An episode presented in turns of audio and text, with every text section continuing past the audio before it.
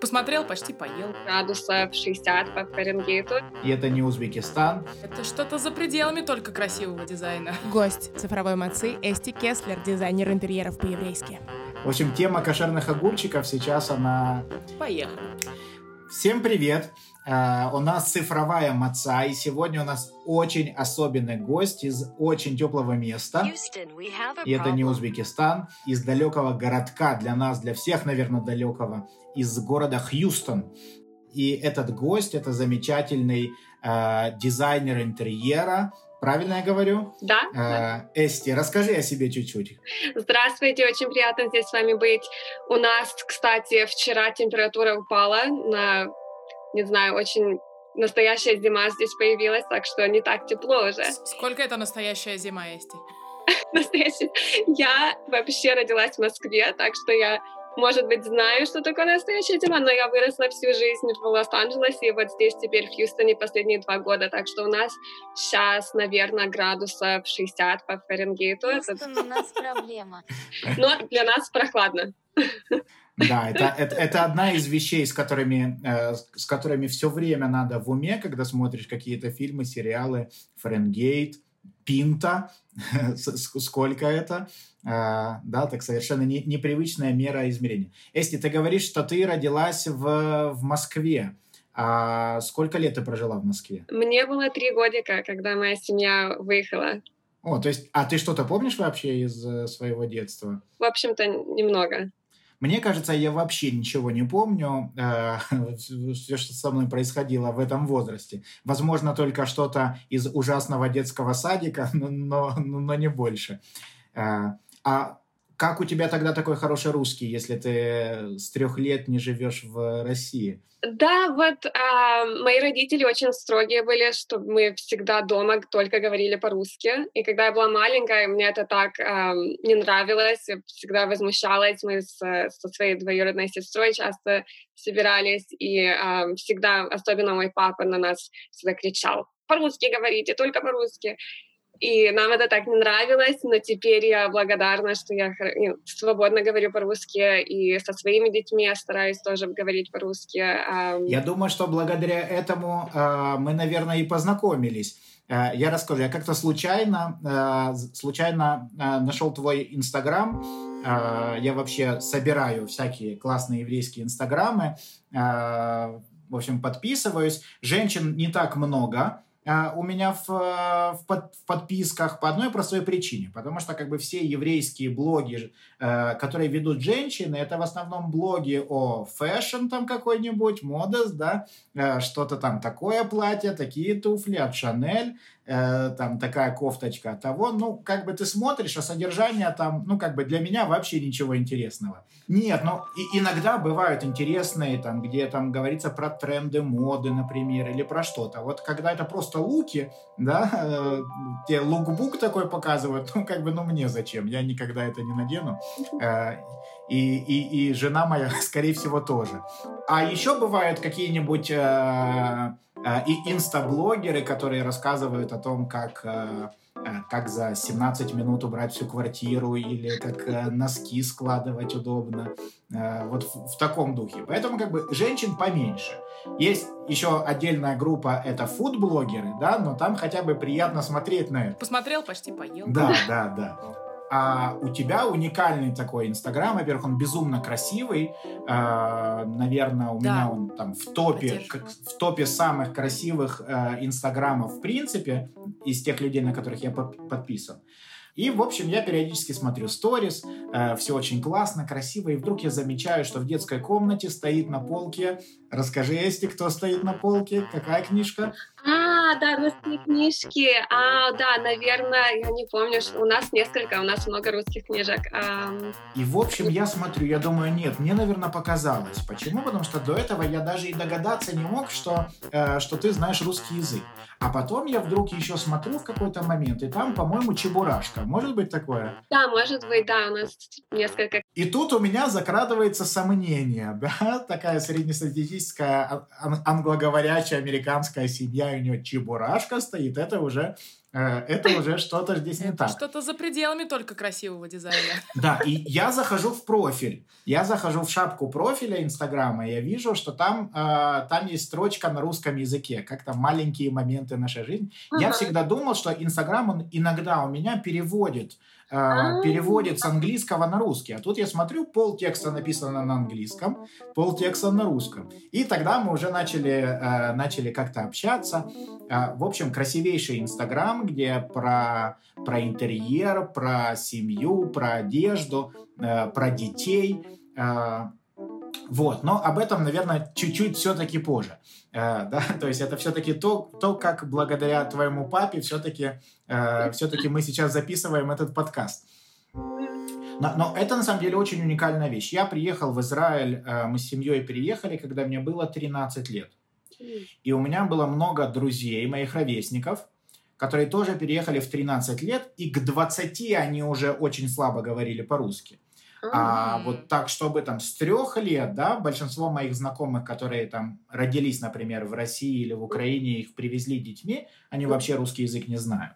И тут, Да. конечно, это... Скажи, а почему твоему папе было так важно, чтобы ты говорила по-русски? Как ты думаешь? Ну, Я точно не знаю, но я думаю, что ам, всегда важно как бы свои корни ам, хранить и знать, you know, второй язык всегда тоже полезно, и просто знать, от, you know, откуда мы приехали, и передавать эти традиции. Ам, Конечно, мы евреи, но все-таки, живя в России, всю, все наши поколения, ам, это тоже важная часть нашей жизни.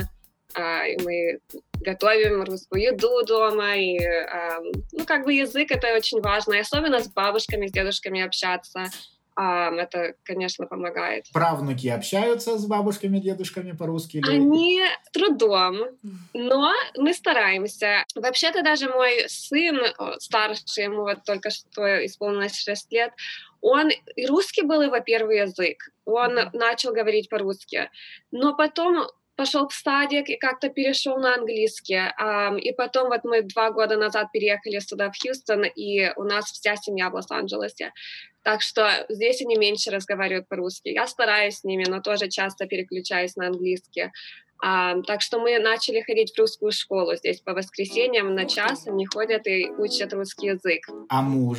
Муж, он из Южной Африки, тоже он пере- приехал а, в Америку, когда он был совсем маленький. А, но он очень быстро учится, он умеет, а, у него хороший акцент, и он много уже выучил за, вот, за 7 лет, то, что мы женаты. Он, ам, он хорошо может несколько фраз, ну, больше, чем несколько фраз. Он так хорошо говорит по-русски. И ему приходится понимать. Да. Э, э, Это как э, рассказывают все бабушки истории о том, что э, их родители говорили на идыш, на идыше, да, а, и думали, что дети не понимают. А дети именно так, а дети именно так, так его и выучили. Если мы хотим, если там мои мама или бабушки хотят обсудить про него что-то за столом, это может быть опасно. Он может понимать больше, чем он показывает. Твои родители, да, еще будучи в Москве, насколько у них была плотная связь с, э, с еврейской традицией, с общиной?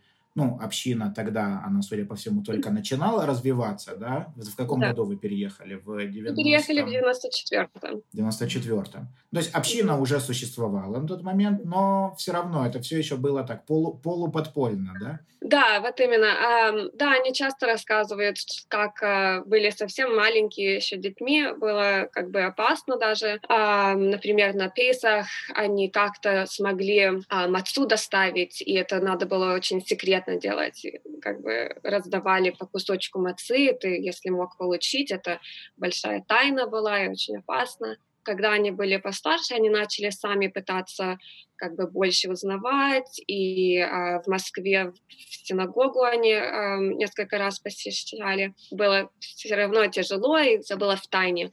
А вот когда мы переехали уже в 94 году в Лос-Анджелес, здесь э, Хабад. Вас встретили, да, получается? Встретили, да, и много помощи мы получили, как же, как и многие другие евреи в это время. Э, Социальная и поддержка. Мы начали быть более как бы близким с Хабадом в основном. И ты попала, получается, сразу в, в еврейскую школу, да, с первого класса? Нет, Или нет, я ходила в public school, это как государственная школа, не частная.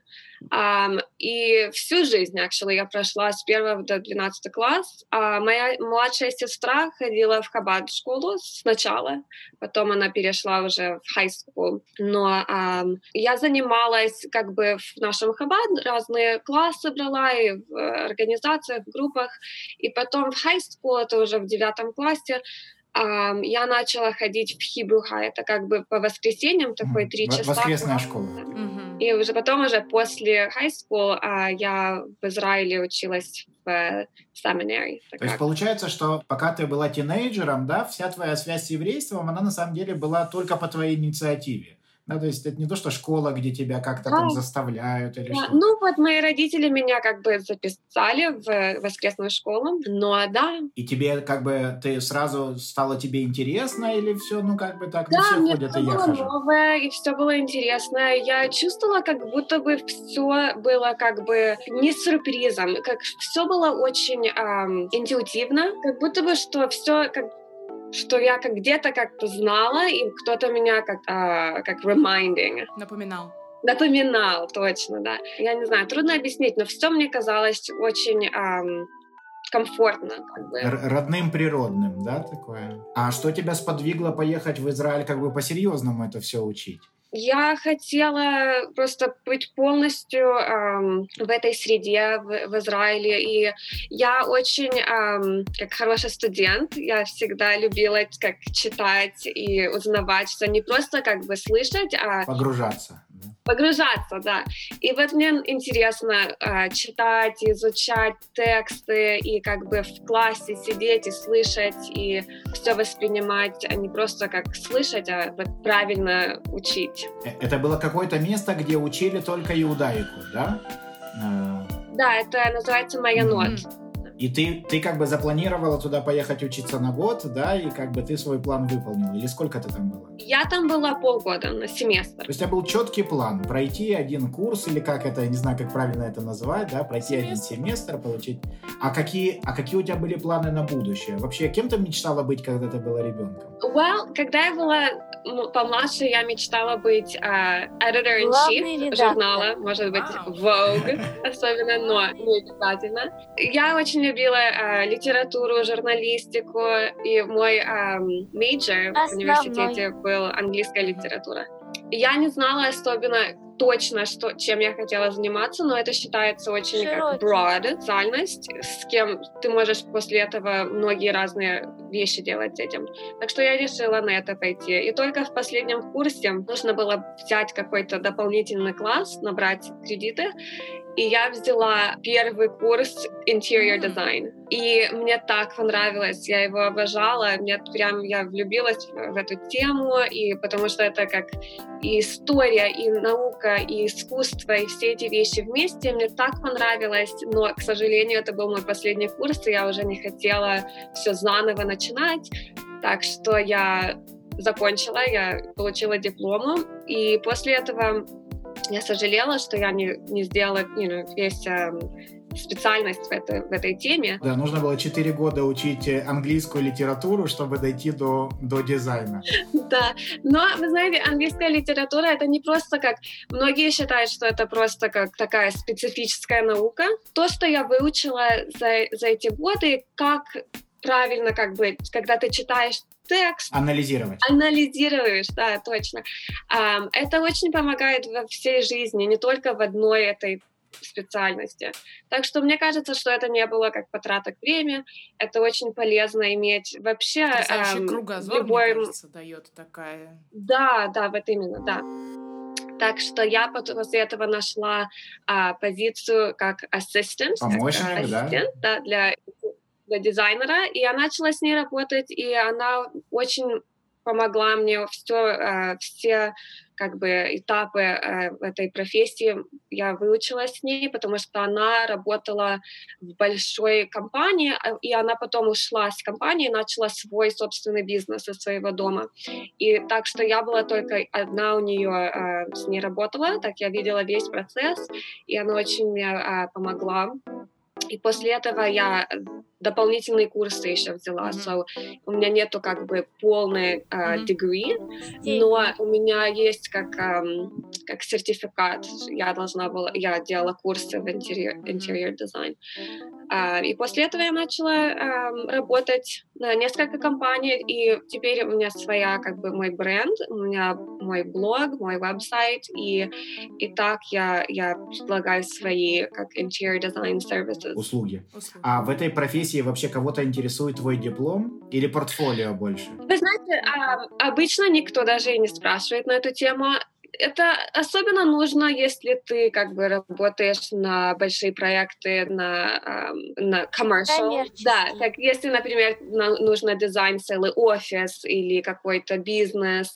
А я в основном работаю с частными uh-huh. людьми на, у них в доме, так что мой, как бы, мой Инстаграм, actually, это мой самый лучший uh, резюме. Люди видят, как uh, мой дом оформлен и как я you know, делюсь, как я работаю над других проектами, и им нравится, если мой стиль и так, как я оформляю, они мне обычно в uh, DMs приходят, и так, uh, так я большинство своих клиентов нахожу. То есть Инстаграм вообще полноценный веб-сайт. Да. Сегодня весь бизнес, весь бизнес в Инстаграме, да, это и, и реклама, и да, продажа. но и важно иметь свой, свой веб-сайт тоже, потому что Инстаграм это как бы не, мы не владеем им, это а, все владеет другая компания, так что важно иметь свой а, real estate тоже на интернете. Так что у меня есть свой сайт, и там мой блог, и а, мои идеи, которые собственные свои, никто никогда никогда их не может украсть, забрать, закрыть. Если скажи, а, то есть получается ты вернулась с Израиля, поступила в университет, отучилась, а замуж когда ты вышла, если не секрет? Я вышла замуж а, 7 лет тому назад. Это значит мне... Ты уже закончила тогда учебу, да? Я еще даже не закончила. Это был мой последний год. А, да, нас познакомила а, моя подруга. Uh, у меня была хорошая подруга, которая работала uh, в одной компании с, с моим мужем. Настоящая история, это то, что я попросила ее познакомить нас. Uh, я... Active position. да, я увидела его, у нас были mutual друзья на, на Facebook, в те, в те годы еще мы были более как бы на Facebook, а, до Инстаграма. Интересно. То есть, а ребенок уже родился, когда ты закончила учебу, да? Да, он родился в 2014 году, да, так что его день рождения в октябре. Ну, это хорошо, да, потому что моя жена с коляской в университет еще ездила, когда, когда заканчивала учебу, это был непростой челлендж. То есть, получается, что вот с момента, когда ты выучила дизайн, ты уже поняла, что это твое призвание, да, если можно так сказать, ты хочешь им заниматься. И с другой стороны, ты уже поняла, что ты хочешь полноценно жить в, по еврейской традиции, да, там как бы все соблюдать. Получается, что ты для себя такие вот выбрала два пути и примерно в одно время, да, то есть тебе захотелось стать вот как бы профессионально дизайнером интерьера, и при этом ты хотела себе еврейскую семью полностью по всем традициям. А эти, параль... эти два пути, они как-то между собой пересекаются? Ну, в общем-то, да, но... Эм как бы трудно сказать, не было что такое, как я один, в один день проснулась и решила. Это случилось все через несколько, как через года, и про еврейскую часть жизни я решила это намного раньше, как бы, что я хотела жить полностью э, соблюдать еврейским традициям и как еврейским. Э, э, это случилось еще в high school, это как бы с 9 по 12 класс, когда я ходила э, вот в воскресную школу, и я видела семью своего равина, меня это очень как вдохновило. Э, видеть их жизнь и так, как, как они были очень, как сказать, эм, как бы модерновые, стильные, классные люди, но и соблюдали еврейской жизни. Это было для меня очень как эм, удивительно, I guess, потому что как бы раньше, когда я была маленькая, у меня тоже было такое как... Стереотип. Стереотип, да, что как you know, старенький раввин с длинной бородой, и он как только знает про свою you know, еврейскую как традицию.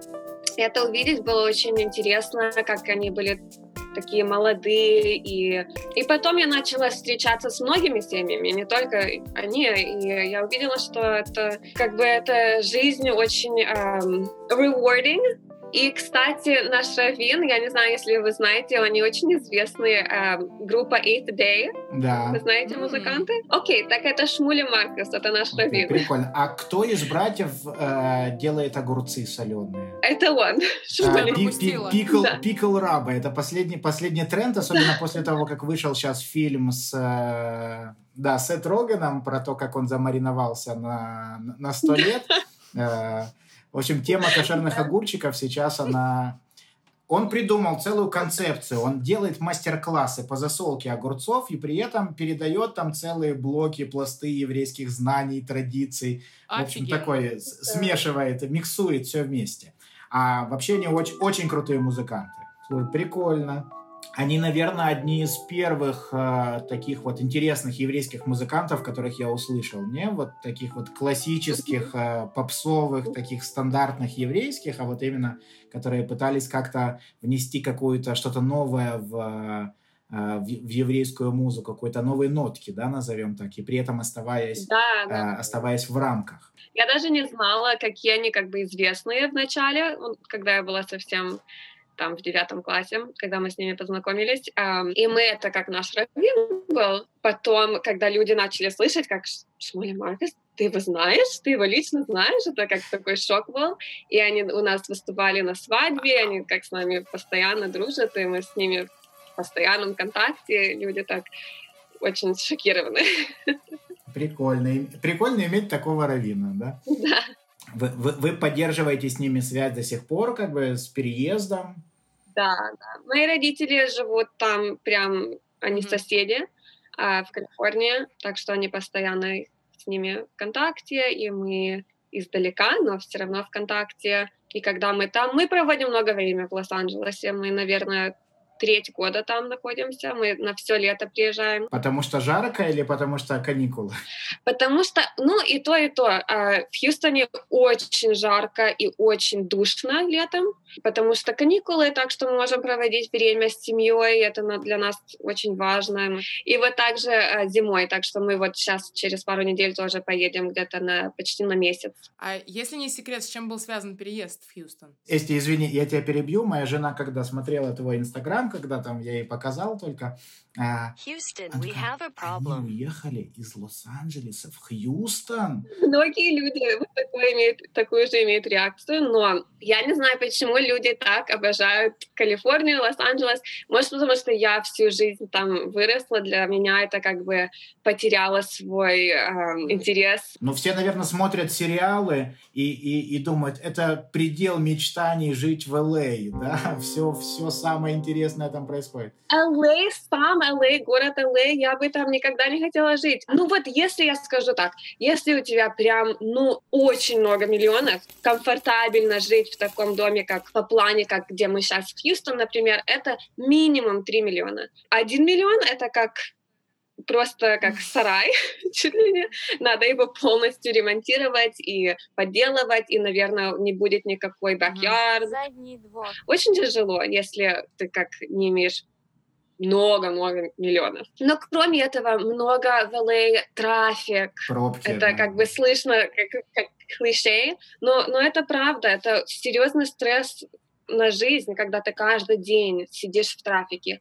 И там есть места, которые очень Мгм, неприятные. кварталы. Грязь, ам, бездомность. Ну, как бы неприятные вещи, что тяжело иметь маленьких детей, которые все воспринимают, и, знаешь, они видят это все, и как бы для нас ам, нам нравится здесь жить, что здесь очень спокойно, чисто, ам, для детей много места. Вот мы построили дом здесь, ам, большой дом, а у нас большой backyard, дети играют на улице постоянно, и даже вот впереди дома на, на дороге они могут mm-hmm. спокойно быть на велосипедах, на самокатах, и мы не должны волноваться. А, так что для нас это было очень простой, э, простое решение. Мне кажется, наверное, для большинства современных э, людей, а особенно молодых семей, да, то есть это такая дилемма, в которой каждый должен принять свою сторону. Ты хочешь жить в, в столице, в центре, но в маленькой квартире, э, или жить где-то в периферии, назовем это так, да, где-то чуть подальше, но при этом там, там, не знаю, с большим балконом или с большим двором или с большой квартирой. И тут уже каждый выбирает для себя, да, какие у него приоритеты, чем он, чем он жертвует. Да, но, кстати, Хьюстон это не совсем периферия, это третий самый большой город в Америке. Конечно, это не Лос-Анджелес и не Нью-Йорк, но все равно тут тоже есть что интересное можно посмотреть. Э, я поначалу думал, что вот твой Инстаграм, фотографии, которые у тебя в Инстаграме, это какие-то разные дома постоянно. Ну, то есть это... Просто я не мог себе сложить этот пазл, что может быть столько стен, столько, столько углов, столько комнат, да, потому что я как бы себе смотрю на свою квартиру, представляю так. Ну, иногда я, я репост других а, дома клиентов, то есть, но в основном я стараюсь только свои, свои вещи. Скажи, а кто твои клиенты? А, это только еврейская или не только еврейская, или совсем не еврейская аудитория? В основном еврейская, еврейские семьи, молодые, как, но uh, бывают и не евреи, uh, бывают просто люди, которые меня находят по Инстаграму или просто по а, мой веб-сайт. Я работала, сейчас я уже не работаю там, но есть была компания um, интерьеров, а, которая все онлайн, so, все по компьютеру. И а, так что я как бы не должна была находить клиентов. Я как я там работала на этой компании, и клиенты ко мне приходили. Но после этого они, может быть, хотели продолжать, или они рассказывали обо мне своим друзьям, и так как бы пошло с этого. Скажи, ты видишь принципиальную разницу между еврейскими домами, я имею в виду в плане э, твоей профессии, да, плане оформления, это же все там от тебя зависит, как будет распределено пространство, где что будет находиться, как будет оформлено. Ты видишь какую-то принципиальную разницу, как оформить еврейский дом или обычный дом? О, да, да, огромная разница есть. Во-первых, когда ты работаешь как э, дизайнер интерьеров, ты становишься у людей э, и терапевт. Семейные отношения. Да, и там по семейным you know, family counselor, и ты, uh, ты много изучаешь семью, и как они живут, как они используют свой, свое место, um, и это все влияет на как ты оформляешь дом. Но, конечно, два, два места, которые чаще всех, всего я вижу, um, это dining room, um, еврейские дома обязательно должны иметь огромный стол, потому что мы любим, любим приглашать почти каждый шаббат you know, гости, и нужно иметь много, много места. Uh, даже вот сейчас, я не знаю, если, может, у вас иначе, но в Америке такой тренд, новые дома даже чаще всего не имеют uh, dining room. Столовая. Люди часто кушают просто вот перед телевизором, может быть, на диване или в кухне, на кухне uh, вокруг uh, island. Островка или какой-то маленький столик, может быть, у них ну, есть. Я так выросла, да. У меня в принципе, столовая это что-то с 19 века. А в советские квартиры такого вообще не позволяли. А в Израиле, в Израиле со скоростью стройки тоже. Это потому, что в советской квартире на кухне, скорее всего, больше одного человека не поместится. Но помещалось больше. Но стоя. Да, мы жили с бабушками со всеми. Да, ну такой вот как бы тренд, потому что люди заняты, у, у них каждый день uh, you know, работа и разные дела. И Другие я понимаю, это, это понятно. И с привычки, да, просто легче э, проезжаешь мимо кафе и взять to go с собой еду, и быстро по-быстрому ты покушал и выкинул, и все. Но для еврейской семьи, мне кажется, это все иначе. Люди любят сидеть за столом с семьей и обсуждать свой день, или как бы, может быть, что-то выучить, или использовать этот момент, как рассказать своим mm-hmm. детям, или как бы более не просто фокус на, на саму еду, момент, который мы можем использовать, чтобы э, показать что-то больше. Так что вот столовая — это один момент, а второй — это спальня, конечно. Еврейская спальня имеет свои нюансы, и это часто я помогаю своим клиентам как бы э, разобраться, как, как им лучше будет эм, все, как, как оформить, чтобы для них было комфортабельно для своей э, жизни. Ну и кухня. Во-первых, кухня должна быть в еврейском доме такая настоящая, которая не просто для декорации, а которую ты вообще можешь использовать. Потому что часто клиенты, которые не евреи или не э, соблюдаются кошерным стилем жизни, это как бы кухня, это просто декорация. И они э, просто покупают еду. А там в, в ящичке стоит одна микроволновка, которая, которая готовит на всех. Вот именно.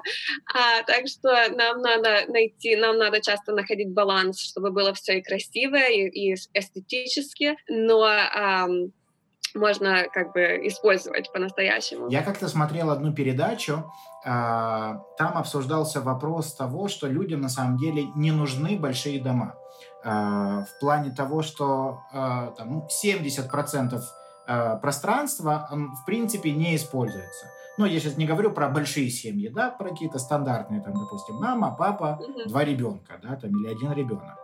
Получается, там есть целые части квартиры, которые или дома, которые вообще там, ну, крайне редко. Что они сделали? Они поставили э, трекер такой, датчик, э, на передвижение всех людей по квартире. И у квартиры появились там, допустим, красная зона, там, где люди чаще всего ходят, там какая-нибудь зеленая, синяя, белая. Ну и, и правда нарисовалось так, что как бы вся жизнь, она проходит в, в красной зоне, да, там, где люди чаще всего, а есть части, куда люди, ну, очень редко доходят. Какая в еврейской квартире красная зона, это что? Это должна быть кухня. Кухня и как бы как living room. Гости, гостиная. Да, и мы это даже в нашем доме это точно увидели. Теперь мы уже более как бы привыкли к дому, и мы используем больше как бы помещения. Но в начале особенно мы проводили все время там в, одной, в этом одном месте. Мы даже не, не, как бы не заходили в ту сторону дома, потому что мы так привыкли быть в квартире, где мы жили в Лос-Анджелесе. И для нас это было достаточно места. А, и также наверху, на спальне на втором этаже, мы даже не, не заходили как бы в одну сторону дома. Теперь мы начали как бы проходить и туда. Осваивать пространство. Это, кстати, интересно, что на русском языке это называется гостевая, а на английском mm-hmm. living room. Моей дочке тоже 6 лет. И в какой-то момент я стал замечать, что она путает между гостиной и гостевой. Нам приехали гости, да, она говорит, вот мы вам постелили в, в, в гостиной, и, и, идите, да, там, или наоборот. И, и я задумался, а это же, а правда же, это же звучит абсурдно, гостиная, гостевая, какая разница между ними вообще? Ну, то есть, если ты не знаешь, о, о чем речь, да, а тут room, есть место, да, место, где ты не для гостей живешь, чтобы гостей принимать, а ты просто сам там живешь. Там проходит твоя жизнь, а не чтобы показать гостям, как у тебя дома красиво.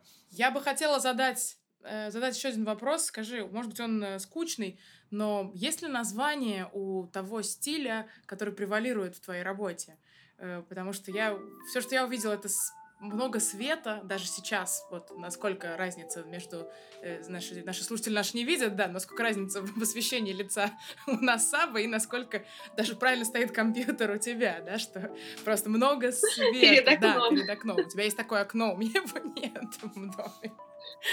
Э, свет, да, вот эти пастельные тона и много я бы сказала, прости, соломенного, да, каких-то таких натуральных вещей и материалов. Есть ли это название, которое, не знаю, можно поисследовать, или это какие-то твои вот, э, э, твои какие-то поиски индивидуальные, если на них слова? Я бы сказала, что это как бы смесь несколько стилей, но если так как бы собрать в одну как бы группу, um, по-английски я бы это объяснила contemporary eclectic. Wow. И а, мой стиль как бы меняется. Mm-hmm. А, я вижу я эм, читаю много журналов и, и блоги, и you know, смотрю фильмы, и вижу эм, искусства разные, и это все влияет на мой стиль. Но эм, я бы сказала, классика — это всегда эм, на основе, да, а, классика, но я люблю добавлять а, более модерновые, как стиль тоже и смешивать это. Мгм. И скан- скандинавский стиль тоже меня очень... ам, Вдохновляет. и вот это вот то, что ты заметила, вот эти орг- всякие орг- органические материалы, солома, ам, шерсть, ам, ам, you know, что еще, шелк Мгм. я люблю, натуральный камень. Я всегда люблю вещи, которые ты находишь в натураль, э, как в натуре, чем а, искусственные. Мгм. So, я, я не люблю никакие искусственные вещи в основном. Ну, бывают такие, что нужно, но Мгм.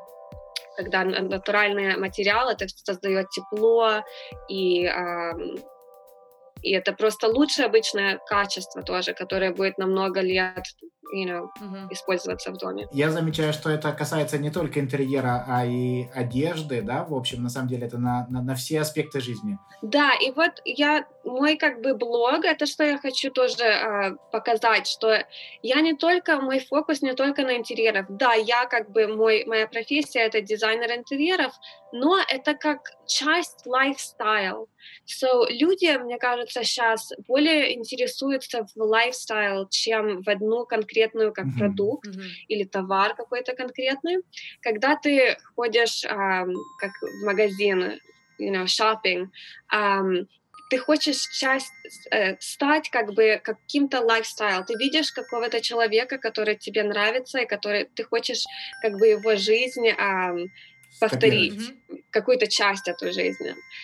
И это очень важно, потому что как бы жизнь это все, и твой дом это все как рефлекция своего, а, своего ам, своей жизни. So, как ты живешь, это как это влияет на как выглядит а, дом и какую одежду ты выбираешь и какие, а, может, твои интересы. Это все как бы в одно, это все связано.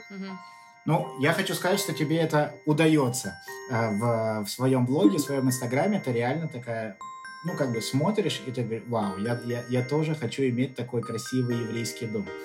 Э, Вау, спасибо, такие слова. Эсти, мы всегда заканчиваем э, с э, советом. Можешь ли ты дать нашим слушателям совет?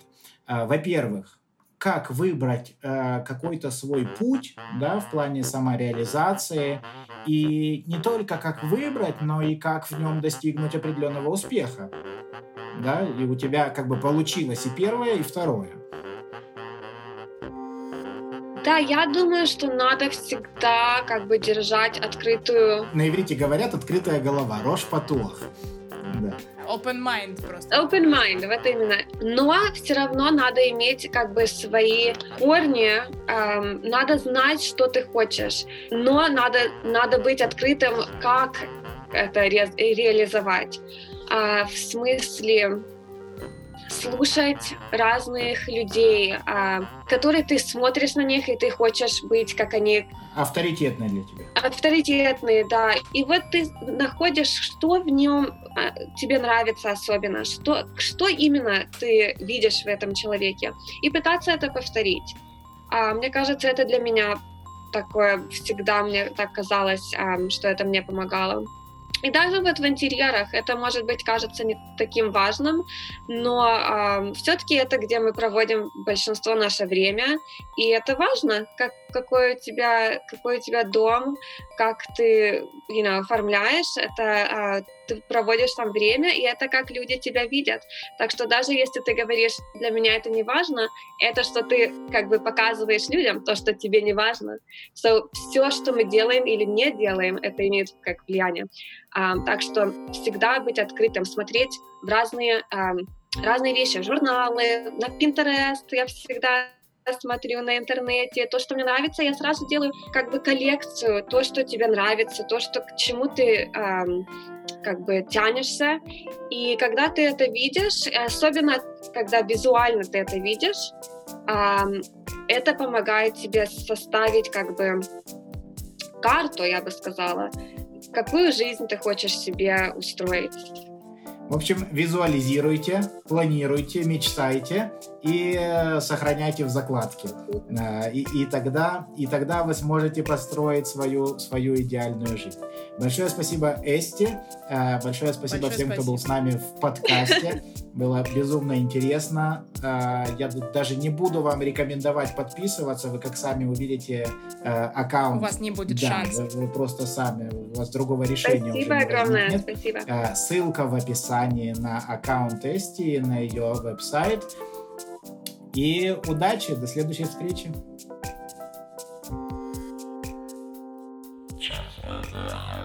Ciao.